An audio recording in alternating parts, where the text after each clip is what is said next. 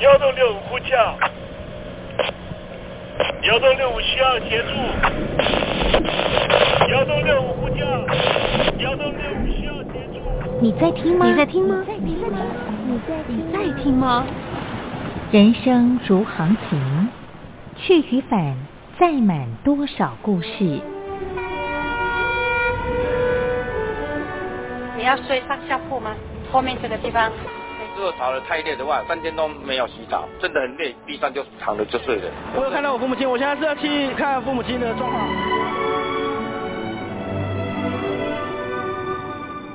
聆听故事湾，让每个故事找到属于自己的码头。我到了那儿以后，我们就往妈妈家去。我一到那边，就感觉我妈妈已经她能够活活下来都不容易，我知道。没，他没跟我讲，我也不敢问，好好苦。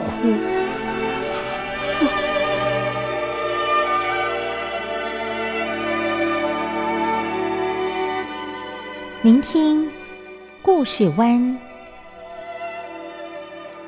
聆听故事湾。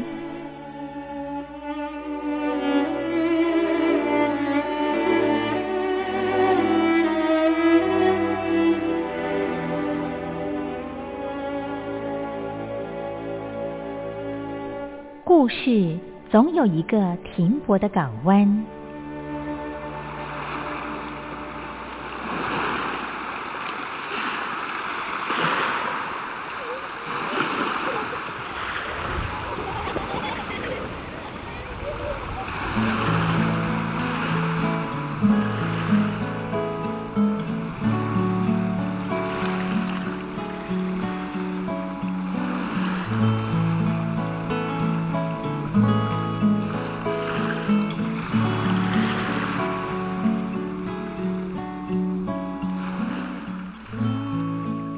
一二三四五六七七六五四三二一，大陆听众朋友您好，我是您的好朋友东山林，在台北问候您。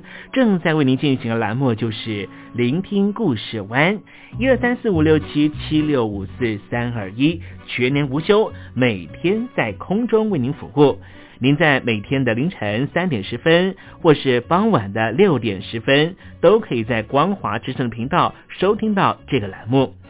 聆听寰宇趋势，不用太多解释，因为聪明的你心中自有诠释。亲爱的听众朋友，我们的节目早晚各一次，听众朋友你可以选择最适宜的时间，和东山林共度这短暂的五十分钟的时光，就在光华之声的频道空中相见。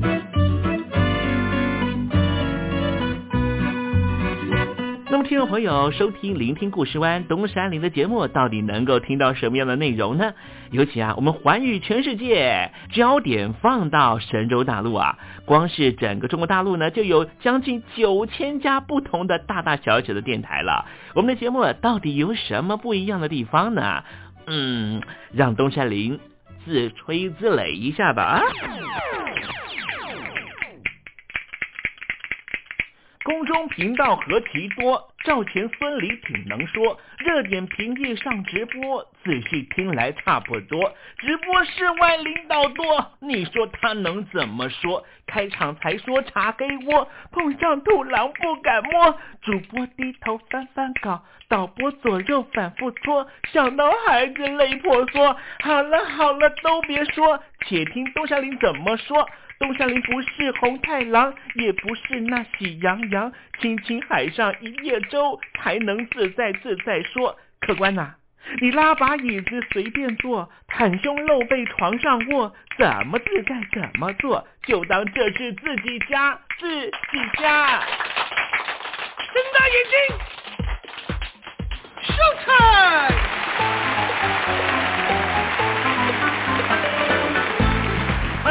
你好，我是你的好朋友东山林，在台北问候您。正在为您进行的栏目就是聆听故事湾啦。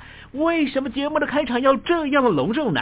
因为在凌晨三点钟的时候才进行我们的节目啊。听众朋友可能正在打瞌睡之中，或是呢在睡梦之中，所以呢要赶快把听众朋友呢让那瞌睡虫踢到九霄云外啦。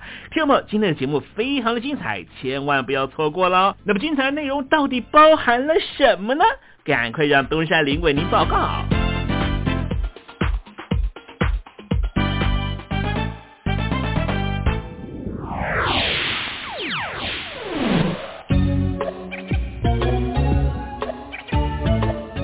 星期三，星期三，猴子去爬山。去年五月底到六月所展开的香港反送中的这一场啊、呃老百姓的诉求运动啊，这个五大诉求呢，只有第一个呃诉求呢受到了这个呃香港的特区政府的林郑月娥的正视，哈，就是呢把这个反中送中条例呢把它撤回了。可其他的这个四项哈，包含了呃要成立一个独立的调查机构去调查在过程中啊。这些莫名其妙哈，将近快三千人呢，突然之间被自杀，这些人到底是发生了什么事情？我想香港的呃这八百万人呢，没有办法相信哈，这些人是自然死亡的，甚至包含了我刚刚上节目的时候呢，还有一位呢香港的朋友哈传给我看哈，是说呢有一位男士哈。就从这个十八楼的高楼的阳台的地方呢摔落啊，而且呢，在影片里面呢看得出来哈，很明确的，这个男生呢，他是在外力的情况下呢，被人一推而掉落到地面上，当场死亡的。后来呢，这个香港的警方呢，有各式各样不同的说法了哈，有说呢，因为呢，这个男生嗑药啦，啊，是自己摔下去啦。然后呢，并没有呢，这个有人推他啦，他呢，肯定因为嗑药的关系，所以坐在这个十八楼的阳台上面啦。然后呢，呃，可能在那边躺着啦，反正有各式各样的说法呢，都是难以渡悠悠之口啊。其实香港呢，在过去这几年呢，对于这些所谓的呃这个犯罪嫌疑人呢，都有蛮不人道的对待。而在过去这半年里面呢，我们看到了这些不人道的对待，包含了呃被拘押的这些女学生，说在这个拘留所里面呢遭到这个啊远景呢啊轮报啊，而且他们相信呢这些轮报他们的人呢并不是香港人，因为从口音上听得出来啊，有些人讲的并不是广东话，这些人到底是谁？香港特区政府一直不愿意。进行调查，也不愿意给个说法，所以让香港政府呢，现在呢可以说是信用扫地，包含了维持公权力的香港远景都没办法受到普遍老百姓的信任。有些朋友呢，在过年的时候啊，去香港玩乐哈，就感受到哈，香港有点不一样了。香港过去呢，让人家觉得是非常。自由又安全的地方啊，甚至呢，整个空气呢，哎，这个嗅起来呢，都是有一种非常芳香的味道。我这个朋友呢，是个媒体工作者，他是利用这七天的啊过年的年假了哈，其中四天他就去香港玩，带着他的爸爸妈妈、还有公公婆婆、还有小孩一起去玩啊。他说不知道为什么哈，去香港好几回了，但是就是今年，他觉得。香港的饮茶的茶不再芬芳了，香港的那些小点呢也不再好吃了，到底为什么呢？难道是因为这些所谓的暴民造成香港走到这个局面吗？其实早前好几年前啊，香港的这些啊执法的远景呢，还有这所谓的执法机构呢，对于这些犯罪嫌疑人的作为啊。就跟一九九七年以前已经非常非常不一样，所以呢，前些年呢一直有国际团体在讨论这件事。待会我们在实证你懂得的环节里面呢，再跟听众朋友详尽的介绍。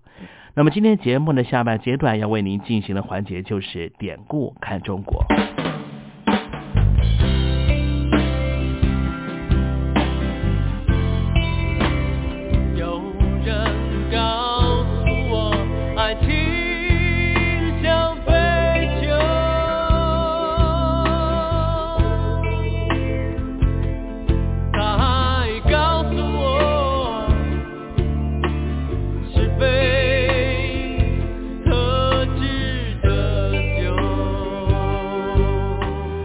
听众朋友，好久不见喽！我是林志炫。葡萄熟了才能酿酒，心成熟了才懂得爱。希望你会喜欢我的收听歌，也邀请您收听东山林的节目。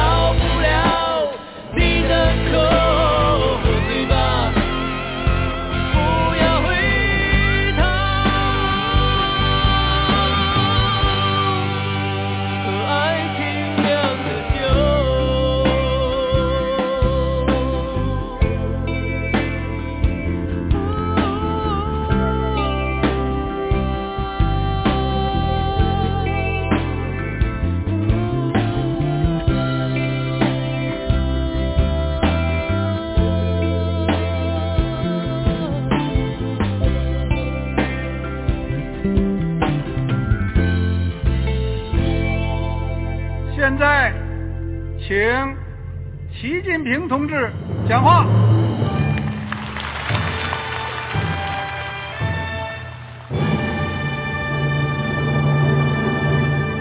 中国梦必须紧紧依靠人民来实现。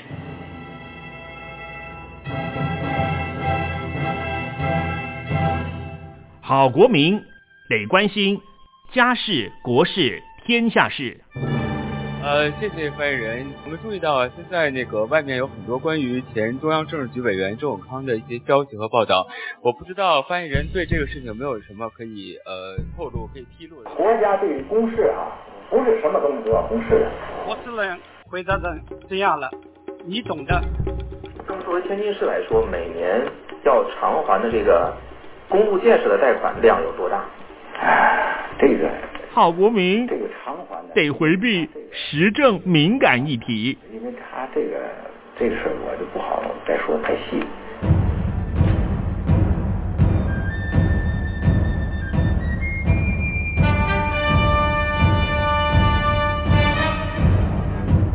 我们要坚持人民当家作主，坚持人民主体地位。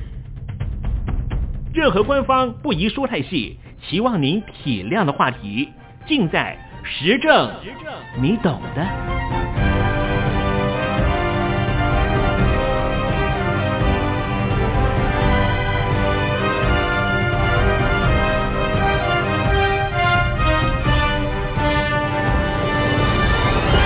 我只能回答这样了，你懂的。那些官方无法为您说太细的事情，就让东山林为您详细的说明白。天婆早上好，晚上好，正在为您进行的栏目就是聆听故事湾。此刻为您进行的环节就是时政，你懂的，一同关心焦点话题。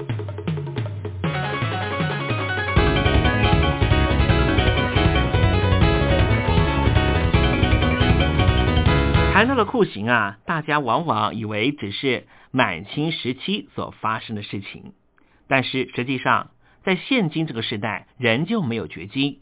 其实，在香港和中国大陆也存在酷刑和不人道的情况。即便是满清已经被推翻一百多年了，香港和中国大陆的执法机构仍旧使用酷刑。酷刑属于一种会对人的肉体和精神造成极大痛苦的刑罚，属于一种手段，目的往往在于处罚某种不法行为，或是想透过这种酷刑取得特定资讯，而取得特定资讯也称为刑求。联合国禁止酷刑委员会日前举行了一场听证会，审议香港和中国大陆根据禁止酷刑和其他残忍不人道或有辱人格的待遇或处罚公约，也就是酷刑公约实施情况和发展，并且发表了相关的问题清单。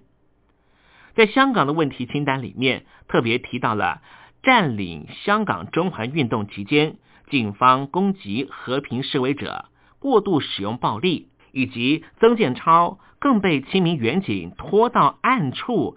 涉嫌殴打长达四分钟之久，这些不人道的对待。纵使委员会提出了关注，但是香港特区政府回复说，警方是别无选择，以最低武力指以违法的暴力行为，提出这样的说法，无疑是透过将和平示威者指为暴力为手段，意图向国际社会合理化自己针对和平示威采取不人道阻吓行为的片面之词。另一方面，香港特区政府在报告中也指出，投诉由投诉警察科处理，会进行内部的调查。更说，投诉警察科会运作独立、公平、公正。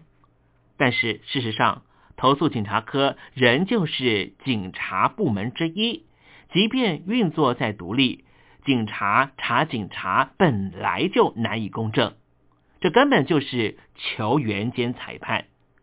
而负责复核的监警会根本没有行政调查权、立案权和惩处权，加上只是由香港特区特首委任，独立性和多元性、广泛性、代表性根本不足，难以制衡警察队的滥权行为，更遑论是酷刑或是不人道待遇的投诉。先来说明曾建超事件。香港特区政府只是非常简单的说会进一步跟进。警方在二零一四年以阻止办公非法集会和没有带身份证明文件逮捕曾建超，又无条件释放。事隔一年之后，当局起诉了七名警察的时候，才突然以其他罪名重新拘捕和起诉曾建超，实在是欠缺合理解释。香港警方的举动。一来引人质疑，香港当局有政治考虑，意图淡化清明远景对示威者的不人道行为；二来无理拖延检控曾建超，有违公平审判的国际标准，难免令人质疑是用来报复。第三点就是香港特区政府在联合国审议前一个月才落案起诉曾建超。审议时可以案件以进入司法程序为由，拒绝交代事情的详情，避免联合国直接过问。同时，也可以减低曾建超的幸运，令他难以透过这一次的审判审议过程为自己发声。最近几年，被称为经济强国的北京当局，执法机构实施酷刑时。就更为明目张胆了。国际特赦组织最新发表的报告指出，中国大陆使用酷刑以及严刑逼供，并且将有关证词应用在审判上的情况非常普遍。当辩护律师试图把酷刑提出指控或是做出调查的时候，就会被大陆的警方、检察人员或是法院阻挠。甚至遭到酷刑报复。其中一个案例就是北京律师唐吉田和其他三名律师，二零一四年的时候，在黑龙江建三江调查与秘密拘捕设施的时候，就遭受到地方公安人员殴打，而且是用一种非常残忍的方式。唐吉田指出，他被绑在铁椅子上面。被人打巴掌，用脚踢，更被人用载着水的胶瓶打他的头，以致他昏厥过去。之后又被蒙住头，手被铐在后面，并且绑着手腕悬空离地，被远警连番殴打。酷刑不仅基于人道和道德而受到非议，另一方面。借由使用酷刑而取得的证据也被认为是不可靠的，而且容忍和使用酷刑将是使一个机关急速的腐败。像是国际特赦组织这一类的组织就主张，全球的法律上对于酷刑的禁止是根基于普世的哲学共识，认为酷刑和虐待是令人厌恶的，让人憎恨。而且不道德的行为。红十字国际委员会坚持酷刑违反了最基本人道法的观点，是对人道法尊重人类生命和尊严基本原则的违反。酷刑带来的影响包括生理、心理两方面，其中心理影响可能大过生理影响，并且具有长期性。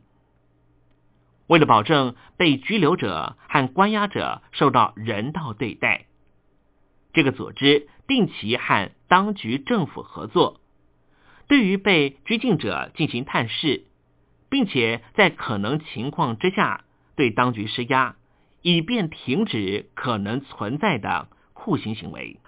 二零零一年，美国发生了九幺幺事件之后的一段时间，美国国内曾经有讨论过，认为。是否在某些情况之下，酷刑应该被合理合法化？有些人认为，对于资讯情报的需求应该更重于道德或是伦理上对于酷刑的观点。但是有一个实际的例子打脸了刚才这种说法：美国曾经在伊拉克对于所有的恐怖分子进行高压审判。不过，获得的情报资讯却十分有限。后来，美国决定禁止审讯者在伊拉克进行高压审判之后，结果却令人非常意外，增加了百分之五十更高价值的情报价值。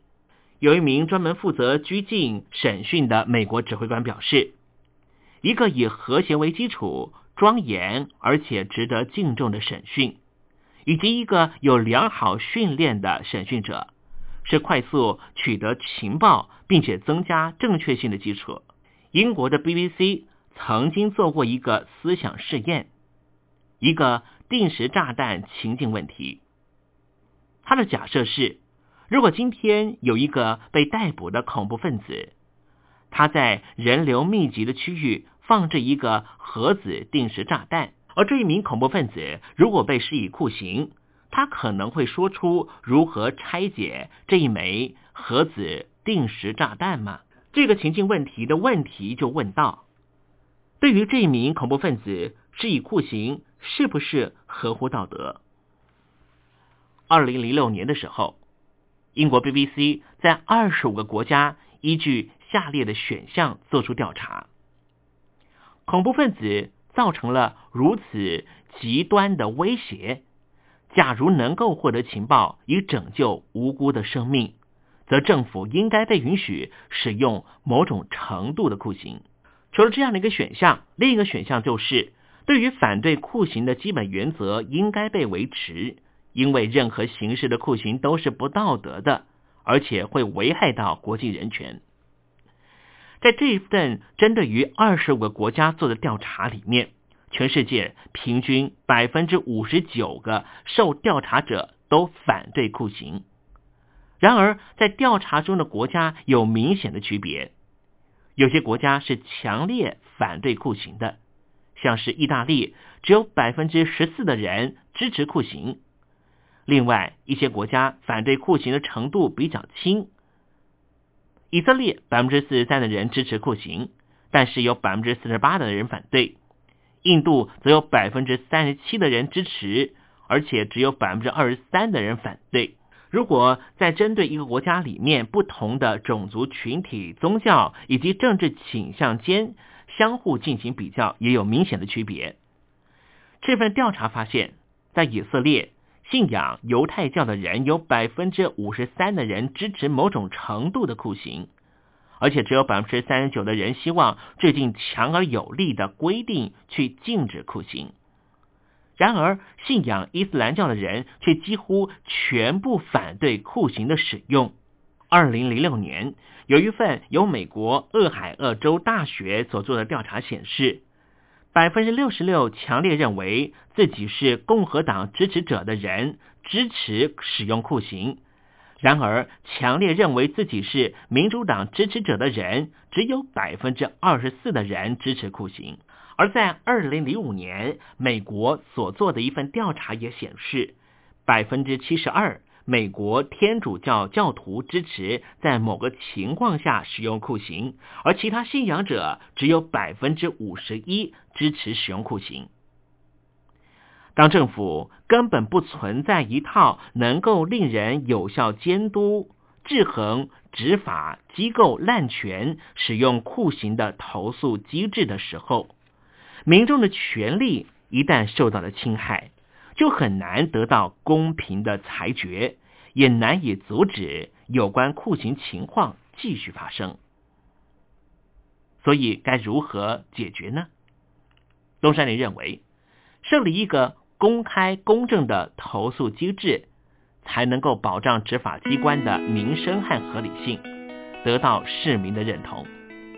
当中国大陆和香港希望在国际舞台上面扮演更重要角色的时候，向世界展现其现代发展的成果的时候，那么人权状况是不是也应该和国际社会同时接轨呢？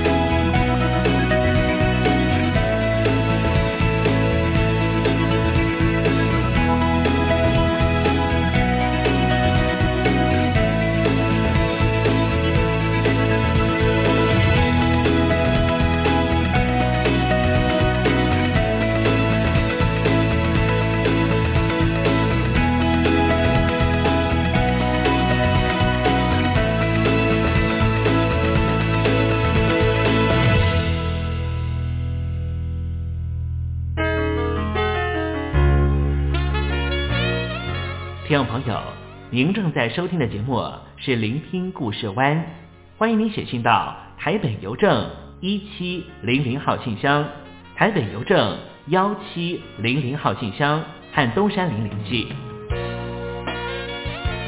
东山林就是东边的山里有只麒麟的东山林，东山林等候您的来信哦。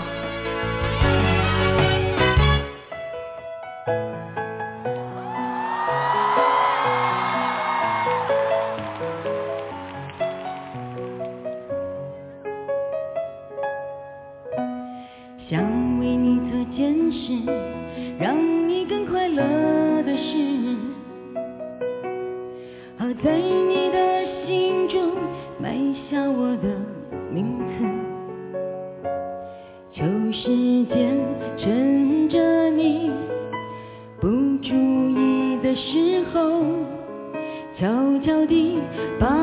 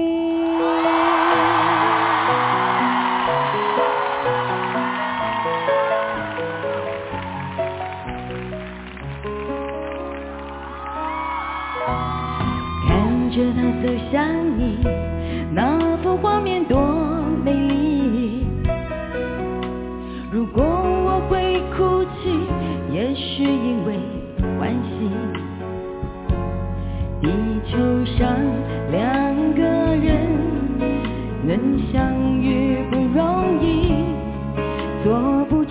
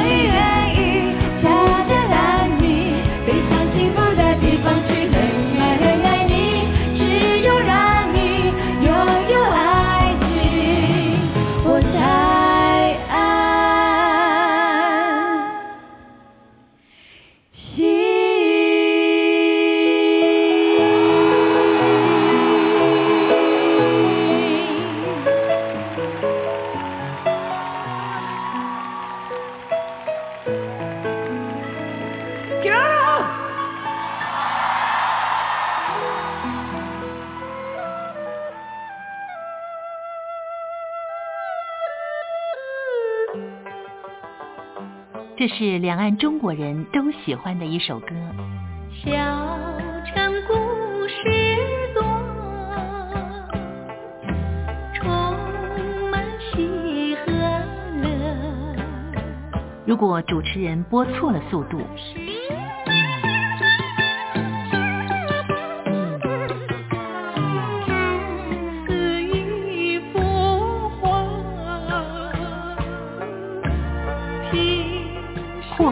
或慢的走调歌曲，都不是听众喜欢的。人生境界真善美，真意包括。两岸和谐关系也得循序渐进，快慢相宜。小城故事真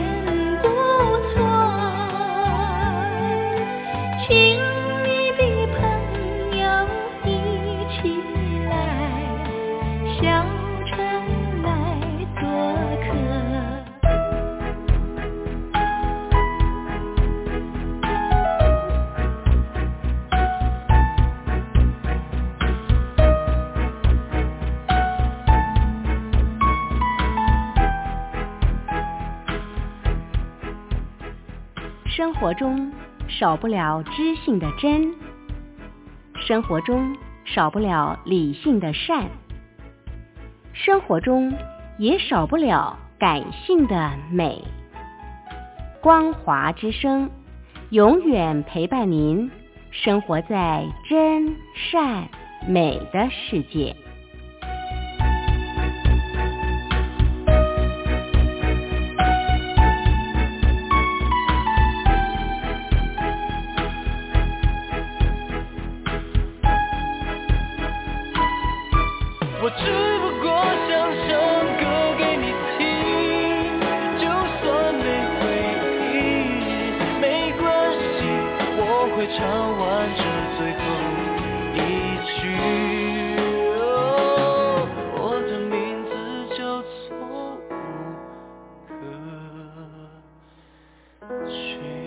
大陆的听众朋友，你好，没错，我就是吴克群。不管你现在在做什么，不管你现在在哪里，吴克群和光华之声在台北问候你。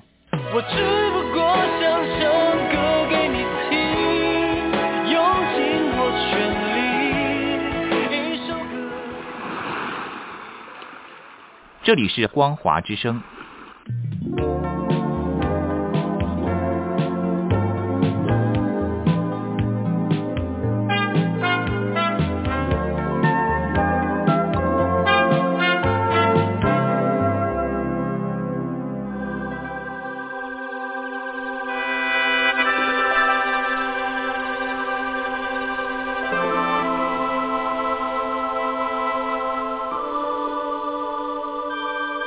中华文化源远流长，典章制度、古今风俗贯穿五千年，鉴古知今，展望未来。典故看中国。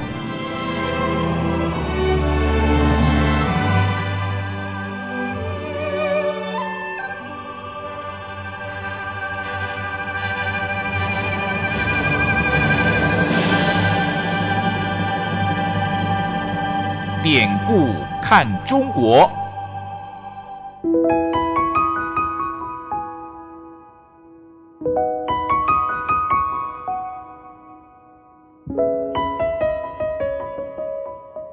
过往一百多年来，中华民族的不幸，每一名炎黄儿女无不亲身承受。列强的欺门踏户，连番的内战，中共建政后为了统治需求而做的文化捣毁，再再显现当代中华儿女的沧桑。如果海峡两岸的交流得以弥补文化上的鸿沟，东山林真心的希望这个单元这个环节可以实际施力。今天要讲的故事就是世奇莫及。世指的是咬，奇就是肚脐的意思。世奇莫及指的是人没有办法自己咬住自己的肚脐，表示追悔不及，也就是后悔也来不及的意思。世其末及这个典故出自于《左传》庄公六年，楚武王在位的时候，楚国已经非常强大，不断的向邻近的小国用兵。有一次，楚文王伐申，经过邓国的时候，邓齐侯的三个外甥都劝他赶紧趁机杀掉楚文王，但是邓侯不同意。结果楚文王伐申回来，就立刻攻打邓国，几年后就把邓国消灭掉了。世其莫及，在《左传》里面的故事是这样说的：楚文王讨伐申国，途中经过了邓国，邓齐侯说楚文王是我的外甥，就把他留下来设宴款待，但是。和邓侯住在一起的追生、丹生、养生，都请邓侯赶快趁机杀掉楚文王。邓侯完全不考虑。这三名外甥说，灭亡邓国的一定就是楚文王。如果不早点打主意，以后是后悔也来不及。就像人要用嘴去咬自己的肚脐一样，总是咬不到的。现在下手除掉他还来得及，现在下手正是时候。可是邓齐侯说，如果这样做，将会受到别人的耻笑和唾弃。我如果暗杀我的外甥，在每年的族裔祭祀的时候，所有的族人一定不会拿我供上的贡品。三个人同时回答说：“如果邓侯你不听我们三个人的话。”邓国就要灭亡了，土地和五谷的神灵连祭享都享受不到，何来老百姓有剩余的祭享呢？即便如此，邓齐侯还是不答应。楚文王在讨伐申国回来那一年，就立刻攻打邓国。庄公十六年，楚国再度攻打邓国，邓国因而灭亡。好了，听众朋友，今天的典故看中国为您分享的故事在这里告一段落了。文化的低盛不争朝气。当有一天我们发现自己怎么更有包容力、更有同理心、更能替旁人着想的时候，我们就能够实际感受中华文化的博大精深正在我们的身上发挥作用。让我们拭目以待吧。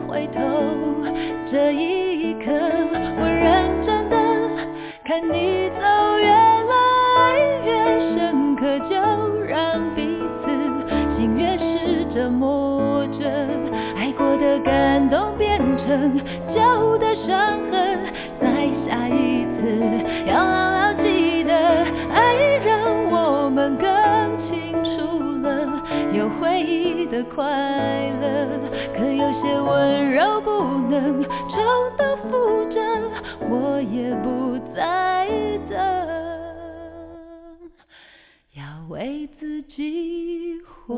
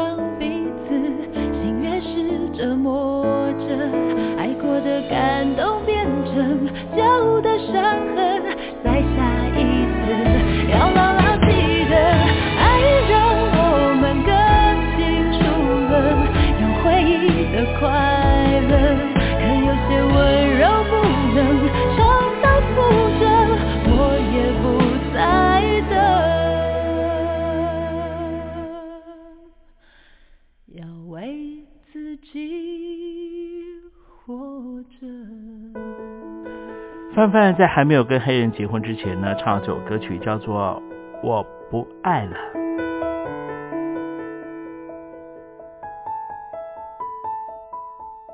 真心要甲你作伴，天涯海角，我是你的人。爱就是三更暝半，有你听小歌，窗外风雨我拢会惊。福建的朋友你好，我是甲你做伙的吴一玲。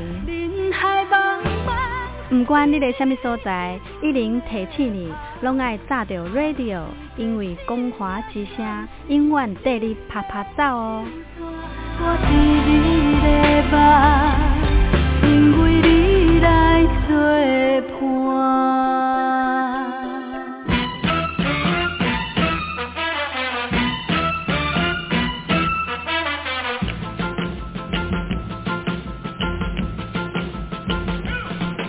觉得生活无聊吗？觉得日子无趣吗？给您专业的两岸政治国际新闻，给您精彩的生活娱乐、医疗休闲，您要的生活即时信息都在光华之声，贴近光华之声，丰富您美丽幸福的人生。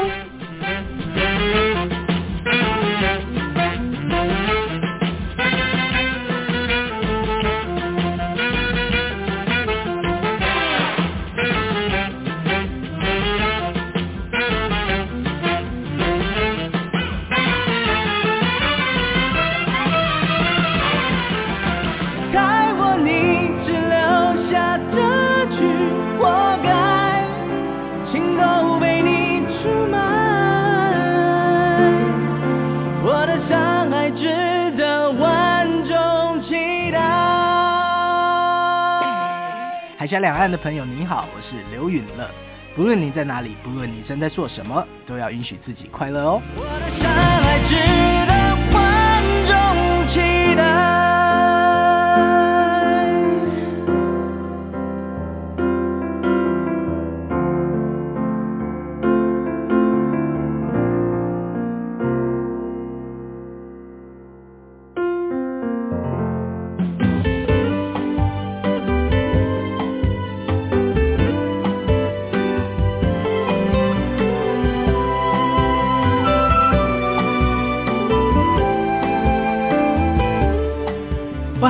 间又到了要说再见的时刻。无论今天东山林给了你什么样的情绪延伸，再见总是要说出口的。但是，我最亲爱的小伙伴，你知道吗？比起再见，其实我们更擅长想念。每一次的再见都是为了下一个再相聚，不是吗？我没办法确知明天还会不会在这里见到你。都说了，人世间的所有相遇都是久别重逢。不管说再见之后，你会遭遇什么人，会见到什么样的风景。如果你愿意的话，东山林每天都在这里等你。再请您和我分享你的一路精彩，好吗？再见了，我最亲爱的你，我们不见不散，拜拜。